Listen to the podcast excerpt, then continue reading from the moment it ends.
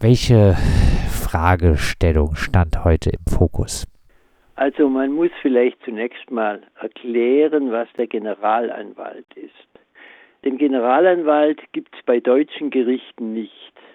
Das ist ein Vertreter des öffentlichen Interesses, der vom Anspruch her objektiv beurteilt, wie ein Fall zu entscheiden ist. Und es führt dazu, dass der Europäische Gerichtshof in den allermeisten, aber nicht in allen Fällen der Meinung des Generalanwalts folgt. Und dieser Generalanwalt hat heute äh, seine Stellungnahme abgegeben zu der Frage, inwieweit Tarifverträge vom Grundsatz der Gleichbehandlung zwischen Stammarbeitskräften und Leiharbeitskräften abweichen kann. Also es geht um Equal Pay, um gleiche Bezahlung von Leiharbeitern und Stammkräften und um Equal Treatment, um gleiche Behandlung bei sonstigen Arbeitsbedingungen. Was ist der Tenor des Generalanwalts?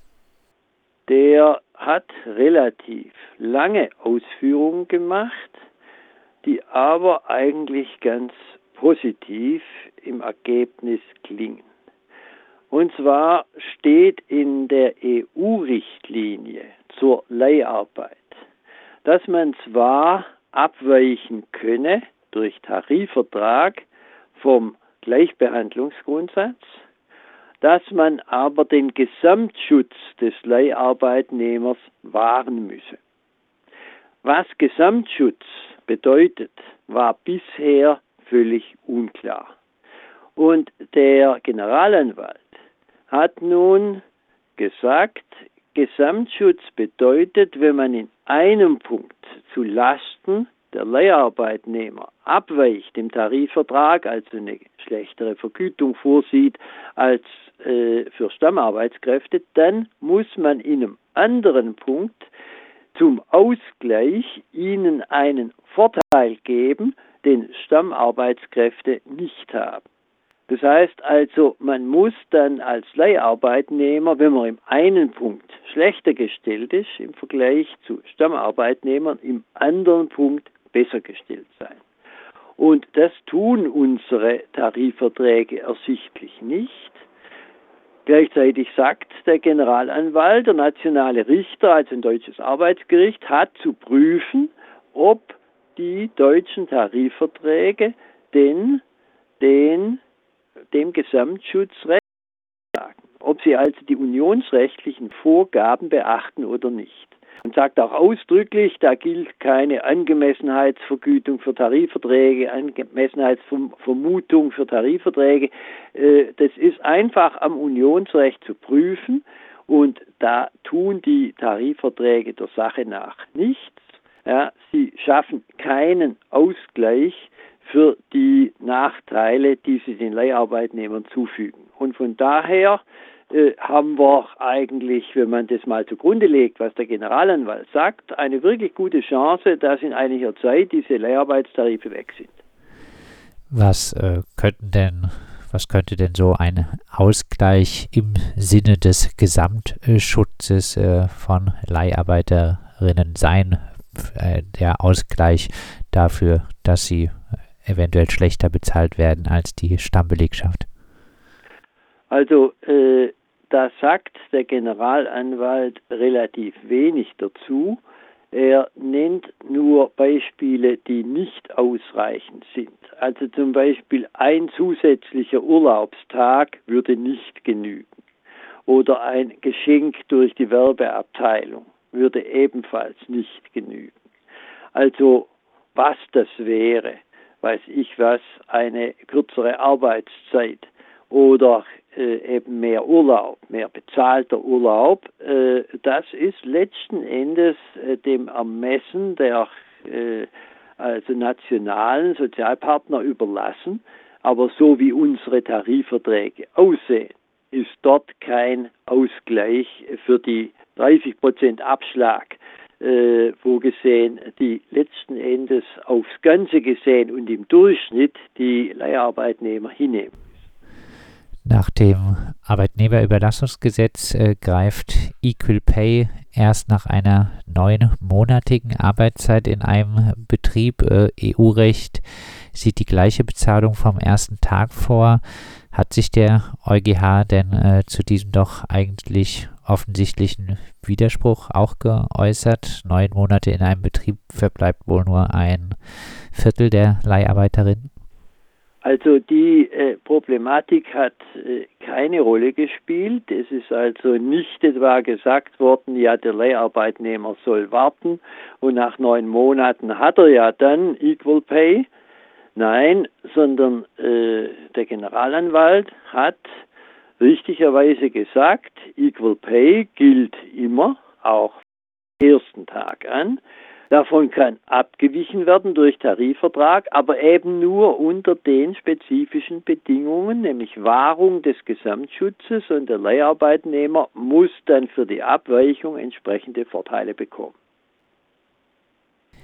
Wann ist jetzt mit einer Entscheidung vom EuGH zu rechnen? Das kann man nie so genau sagen, weil die furchtbar viel zu arbeiten haben beim Europäischen Gerichtshof. Äh, aber sagen wir mal so ein bis zwei Monate nach äh, der Veröffentlichung der, der, Anträge des Generalanwalts äh, kann man mit einem Urteil rechnen. Gibt es, also wir haben jetzt schon angesprochen, es ist nicht so ganz äh, klar, was äh, eventuell ein Ausgleich sein könnte für schlechtere Bezahlung. Gibt es äh, weitere äh, Fragen rund um die Leiharbeit, die in dieser konkreten Entscheidung äh, nun noch nicht geklärt werden? Äh, oder ist das Ganze dann beim Urteil eine abschließende Klärung? Das muss man abwarten, wie das Urteil im Einzelnen aussieht. Also es sind noch auch beim Generalanwalt eine ganze Reihe weiterer Punkte angesprochen.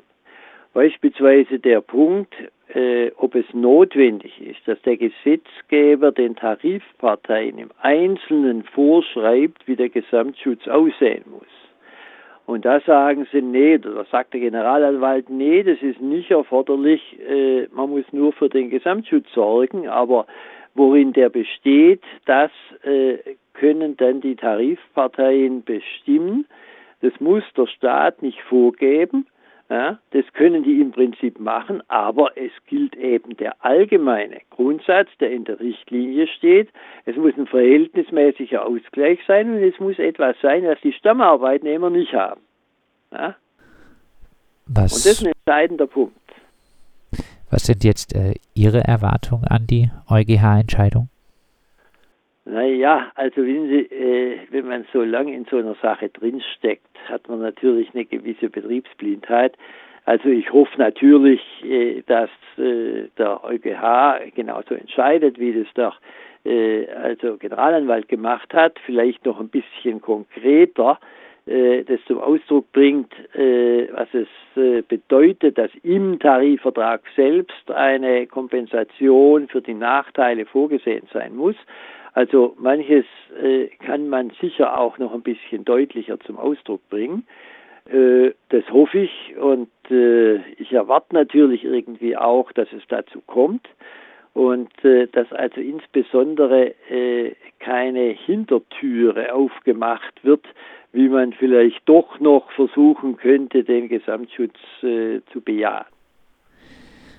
Eine Entscheidung des EuGHs, äh, die die Praxis über Tarifverträge, die gleiche Bezahlung von Leiharbeitern zu hintergehen, äh, ohne äh, vernünftigen Ausgleich, äh, eine Entscheidung, die das Ganze für rechtswidrig erklären würde, wäre das auch eine Ohrfeige für die äh, deutschen Gewerkschaften, die ja zum Beispiel durch das Gütesiegel Zeitarbeit die Leiharbeit auch äh, mit legitimiert haben? Also äh, wenn der EuGH so entscheidet, wie äh, das der Generalanwalt vorgeschlagen hat, dann ist es natürlich äh, eine gewisse Ohrfeige für die Gewerkschaften, dass es überhaupt notwendig wird, ja, Tarifverträge zu korrigieren, weil sie Arbeitnehmer im Übermaß benachteiligen. Ja, das ist ja nun nicht gerade Sinn der Tarifautonomie. Also ich habe Tarifverträge immer etwas verstanden als Mittel, das dazu dient, die Situation von Arbeitnehmern zu verbessern. Und wenn man genau das Gegenteil macht, das heißt die Tarifverträge benutzt, um die Situation, die Kraft Gesetzes ja bestehen würde zugunsten der Leiharbeiter, um deren Situation zu verschlechtern, ja, dann ist dieses eine Perversion der Tarifautonomie. Ja, und die ist damals äh, bei der Harzreform begangen worden diese Perversion, da hat man sich darauf eingelassen und äh, jetzt hat man äh, keinen Weg gefunden, aus der Geschichte wieder rauszukommen. Und äh, ich habe es eben versucht, die Gewerkschaft kriegt es nicht hin und ich habe es versucht, jetzt auf dem Weg über die Gerichte das zu erreichen, was an sich die Gewerkschaft verbal immer will, nämlich Equal Pay vom ersten Tag an. Ja, das ist an sich eine gewerkschaftliche Forderung. Und ich habe mal mit Gewerkschaften diskutiert und da habe ich gesagt, was wollte eigentlich? Die sehen das ja zum Teil sehr unfreundlich, was da an der Kampagne gelaufen ist. Da habe ich gesagt, was wollt ihr eigentlich? Ich und ihr, ihr wollt gleich, wir wollen gleichermaßen Equal Pay vom ersten Tag an. Ihr habt es nicht geschafft, sondern ihr habt miese Tarifverträge geschlossen, die heute ein bisschen weniger mies sind als vor zehn Jahren, klar, aber die immer noch mies sind. Ja? Und ich versuche es halt auf einem anderen Weg. Mein Gott, hoffen wir, dass wenigstens einer von uns Erfolg hat. Dann ist einigermaßen Ruhe im Karton. Gab es äh, Positionierung von Gewerkschaftsseite jetzt äh, vor äh, den Schlussanträgen des Generalanwalts äh, ja, vom EuGH? Also es, ist, es ist so, äh, dass die Partei also der klagende Leiharbeitnehmer, die klagende Leiharbeitnehmerin, äh, vertreten wird vom gewerkschaftlichen Rechtsschutz, von Verdi. Das ist bemerkenswert. Ja, das wäre bei der Metall oder bei der Chemie wäre das nicht gelaufen. Und es gab intern natürlich äh, Widerstände und äh, ich habe es also auch erlebt, dass mal gesagt wurde, nee, den können wir nicht beauftragen. Das ist ja ein Mensch, der gegen uns ist wegen der Leiharbeit. Ja? Das äh, kommt vor, so ist das praktische Leben. Und äh, insoweit, äh, ja, gibt es eben auch in der Gewerkschaft sehr vernünftige und aufgeschlossene Leute, die sich sagen, also auch äh, die von uns mit unterschriebenen Tarifverträge sind vielleicht nicht das Gelbe vom Ei. Also wir unterstützen äh, dieses Verfahren. Die haben also auch die Kosten übernommen. Also die Gewerkschaften sind insoweit äh, keine völlig homogene Größe, ja, sondern da gibt es äh, auch in der Organisation, nicht bloß bei Individuen, sondern auch in der Organisation durchaus unterschiedliche Kräfte. Und äh, das kann man dann geschickt oder ungeschickt machen, um äh, dann doch zu einem vernünftigen Ergebnis zu kommen. Also das Verfahren hätte natürlich auch stattgefunden, äh, wenn äh, die Gewerkschaft es jetzt nicht unterstützt hätte. Ja, aber wir haben es als sehr erfreulich empfunden, dass die Gewerkschaft Verdi dieses Verfahren äh, durchgeführt hat. Abschließend, äh, welche Bedeutung hätte eine positive EuGH-Entscheidung, die also äh, dem äh, Schlussantrag des Generalanwalts äh, folgen würde für die Leiharbeit und die LeiharbeiterInnen in Deutschland? Also die Folge wäre, dass die Equal Pay verlangen könnten. Das trauen sich natürlich die meisten nicht. Aber es gibt eine Instanz, die sich durchaus was traut, und zwar die Einzugsstelle für die Sozialversicherungsbeiträge. Weil die Sozialversicherungsbeiträge werden nicht berechnet nach dem, was der Einzelne kriegt, sondern nach dem, was der Einzelne zu beanspruchen hat. Und die würden natürlich sagen, also bitte, es gilt von jetzt ab Equal Pay, die Tarifverträge sind nicht mehr wirksam. Und dann würde zumindest für die Zukunft ja, sich da einiges gründlich ändern. Äh, für die Vergangenheit bin ich skeptisch. Da hatten wir ja schon mal so eine Situation. Das Bundesarbeitsgericht hat ja die Tarifverträge der CGZP, der christlichen Gewerkschaft für Leiharbeit und so weiter, für unwirksam erklärt. Und es war ungefähr ein Drittel des Leiharbeitsmarkts, der nach diesen Tarifverträgen gearbeitet hat. Und da ging es dann auch um die Frage, kann man eigentlich nachträglich die äh, nicht bezahlten Sozialversicherungsbeiträge, also für die Differenz zwischen dem, was die Leute gekriegt haben und dem, was sie hätten kriegen müssen, kann man diese Sozialversicherungsbeiträge bezogen auf diese Differenz eigentlich nachträglich verlangen. Und das ist ungeheuer schwer durchzusetzen, weil äh, man die Vorgänge nicht so ohne weiteres rekonstruieren kann, was da mal war und die Firmen natürlich auch nicht besonders kooperativ sind, weil sie keine große Lust haben zu bezahlen. Und da hat man in den meisten Fällen dann für die Firmen recht günstige Vergleiche gemacht, hat also gesagt, ihr zahlt eine Pauschalsumme und damit ist die Sache erledigt. Ja? Also ich erwarte mir, dass es dann in der Zukunft für die Leiharbeitnehmer besser wird. Und Equal Pay würde das dann ähm, vielleicht auch einen Rückgang äh, der Leiharbeit bedeuten?